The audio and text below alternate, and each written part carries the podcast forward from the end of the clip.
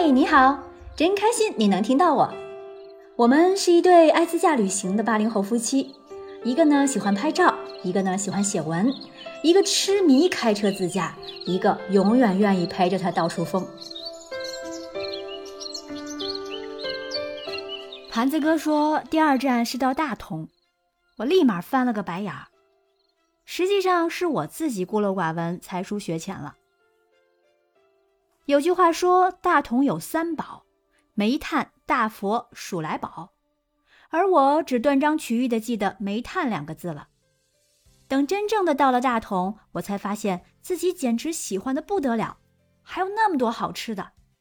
毫不夸张的说，这趟自驾归来，我的腰围足足粗了四公分，体重长了五斤。哎，因为不胖不科学呀。北方的朋友很熟悉了，大同在山西最北端，是一路向北往内蒙古的途经之地。大同距离北京才三百四十公里，开车半天就能轻松到达了。一朝帝都，两代精华，明清重镇，留下的历史遗迹也是非常多。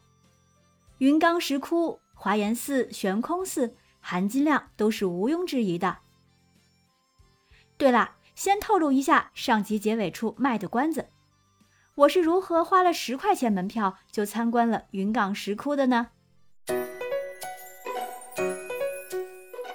要知道，云冈石窟的成人票可是要一百二十元呀！哎，这就是长期外出的旅行经验帮助了我，分享给大家哟。我们在定好下一站去哪儿的路上。盘子哥在开车的时候，我就已经开始搜罗各大优惠信息了。除了大家一定都熟悉的 OTA 平台外，还有一个被忽略的地方，就是地方政府官网。官网经常会发布一些本市短期内的优惠行为，譬如这次大同市政府官网就发布了七月三十一日前持有大同市住宿发票的游客，到一些景点游玩就可以花很少的钱。其中就包括云冈石窟，每人才十元啊！我揉揉眼睛，真的没有看错啊！原价一百二，只要拿着住宿发票就花十元。当然，我也和盘子哥迟疑过，这会不会有什么套路呢？又反复看了几篇条款，感觉唯一拿不准的点就在住宿发票上。如果是电子发票，就有可能会不认，所以还是要开具纸质发票更稳妥。而且必须要每人名下开一张，要想省钱省到底，就不能留出一丝漏洞。事实证明，一切都很顺利。找一家正规的连锁酒店，提前在前台沟通好能否开具纸质发票，然后就可以放心的买票入园了。再总结一下下，大家在各大 OTA 平台搜索优惠信息后，别忘了到旅行所在地的门户网站再看一下近期的文章推送。说不定会有大惊喜。我把山西大同官网当时七月份的优惠信息截图放在下面的图文详情里了，不明白的网友可以看看。方法我是不是说清楚了呢？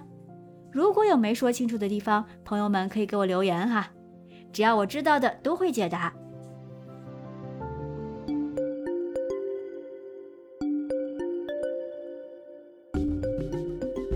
接下来聊聊在大同这两天好吃的和好玩的。对于胖了五斤的我，先来夸夸吃的吧。在酒店附近搜索到一家在大同很有名气的凯歌酒楼，最值得夸奖的是菜肴可以点半份。对于想尝试更多菜品的人来说，真是太有好感了。一定要尽早去，去晚了就要等位了。我们赶在下午五点就到了。酒店的装修很朴素，是八九十年代大圆桌的模样。服务员也是亲切的阿姨们。点了几个硬菜：凯歌风沙鸡、烧麦、酱汁肉，还有特色菜炝拌黄花。鲜黄花菜可太好吃了，之前几十年吃的都是干黄花啊。风沙鸡也是招牌，鸡皮脆香，鸡肉滑嫩入味儿，不柴不腻。而且价格是真实惠，四个人吃的饱饱的，才花了一百二十三块钱，这在北京也就能吃俩菜吧。第二天去华严寺的时候，在大同古城附近又找到一家比较有特色的餐厅——龙聚祥烧麦。都说不要在景点附近的餐厅吃饭，又贵又坑，都是一锤子买卖。但是这家我确定不太踩坑，除了人多要排队，还有排号的服务员小姑娘有点傻傻的之外，其他都还挺好的。排队的时候是真的有点生气，我们明明排了四个人的位置。结果只有三人位，非让我们挤一挤。话说盘子哥那个体型，不让他甩开了膀子吃，能行吗？好了，这都不重要，只要菜好吃，我都能原谅。食物能把所有的不开心都消化掉。他们家的服务员都是店小二的打扮，上菜很快，也挺热情。唯一让我有点吃惊的是，以为只有成都才有的辣兔头。没想到在大同也是有名的小吃，而且味道居然比成都的还要辣。烧麦却不觉得出彩，没有想象的惊艳。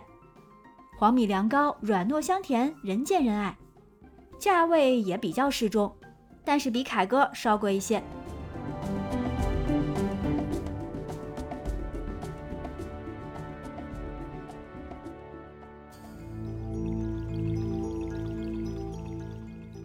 说完吃再说玩，云冈石窟就不多说了。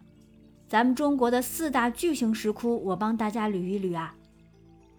按照石窟建造的年代，依次是甘肃敦煌莫高窟、甘肃天水麦积山石窟、山西大同云冈石窟和河南洛阳龙门石窟。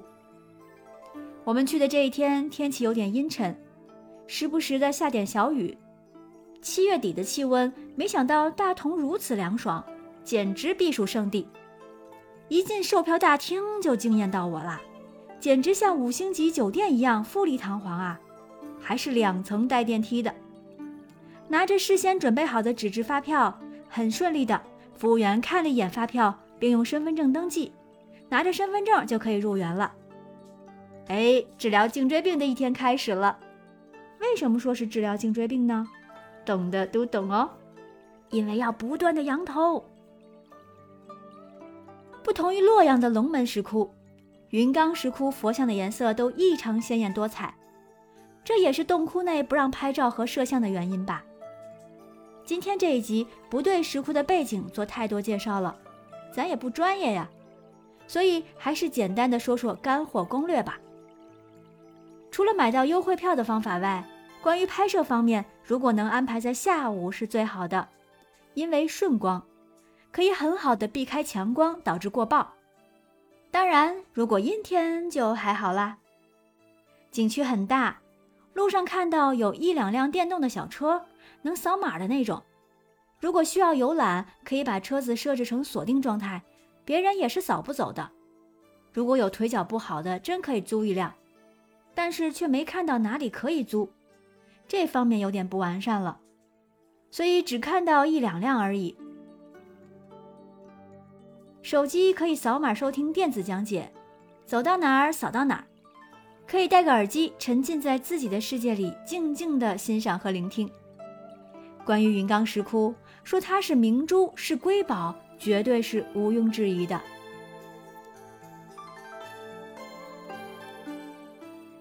再来华严寺。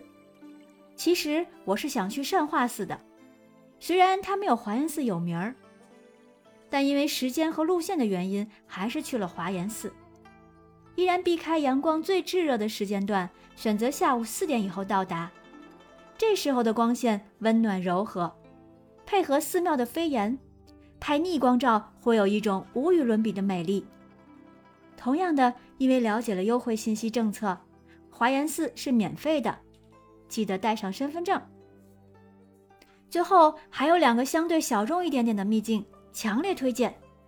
你知道的，我最爱去发现鲜为人知的美景啦。这两个地方，一个是昊天寺，一个是大同火山群。天气如何，绝对是给出行加分的。因为一场不大不小的雨，我们被挡在昊天寺的外面。要不先去吃个饭？但是又没到饭点儿，很多饭馆都不开门。开着车转悠了一圈，再回到昊天寺，终于天晴。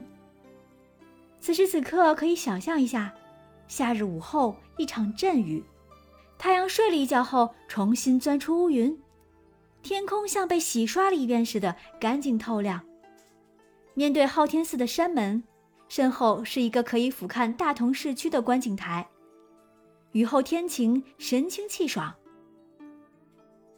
脑海里想象了一下，如果是冬天雪后，一定也是美的不可方物。这里的停车场很大很宽敞，昊天寺也是免费的。昊天寺始建于北魏，与云冈石窟属同一时期。当时冯太后一共下令建了两座寺庙，一座是昊天寺，一处是悬空寺。值得标注的是，自冯太后开始，菩萨才由男身变为了女身形象。更有价值的是，大同黄花与昊天寺关系密切，存在多处契合，有可以深挖的传说故事哦。昊天寺建在大同盆地隆起的火山口上。用无人机飞一下，看上去确实壮观。把寺庙住在火山口上，昊天寺可是第一家，却在中国寺院建筑史上无疑是唯一一个。大同火山群是全国六大火山群之一，十万年前就已停止喷发，成为了死火山。但是不同于内蒙黑秃秃的火山样貌，大同的火山却让人有些意外。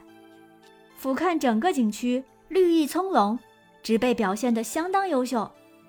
除了安了栈道的狼窝山外，其他火山可以开车到附近徒步登山上去。深度玩家还能露营、拍摄星空、看日出日落，但是记得要做到无痕露营哟。火山群包括金山、狼窝山、黑山等。金山是最高大的，可以看到裸露的火山岩。黑山最小众、最狰狞，大地裂缝蜿蜒曲折，山顶还有一座孤独的烽火台。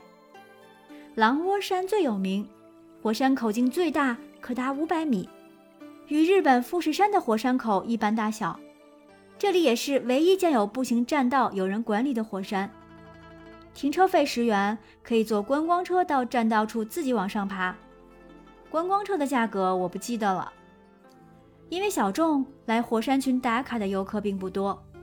偌大的地方常常是自己独享，在人山人海的景区中是难得的奢侈哦。当然了，山西大同还有很多值得去的地方，悬空寺、应县木塔、北岳恒山，是人文和自然景观都具备的旅游城市，值得好好探索。下一站。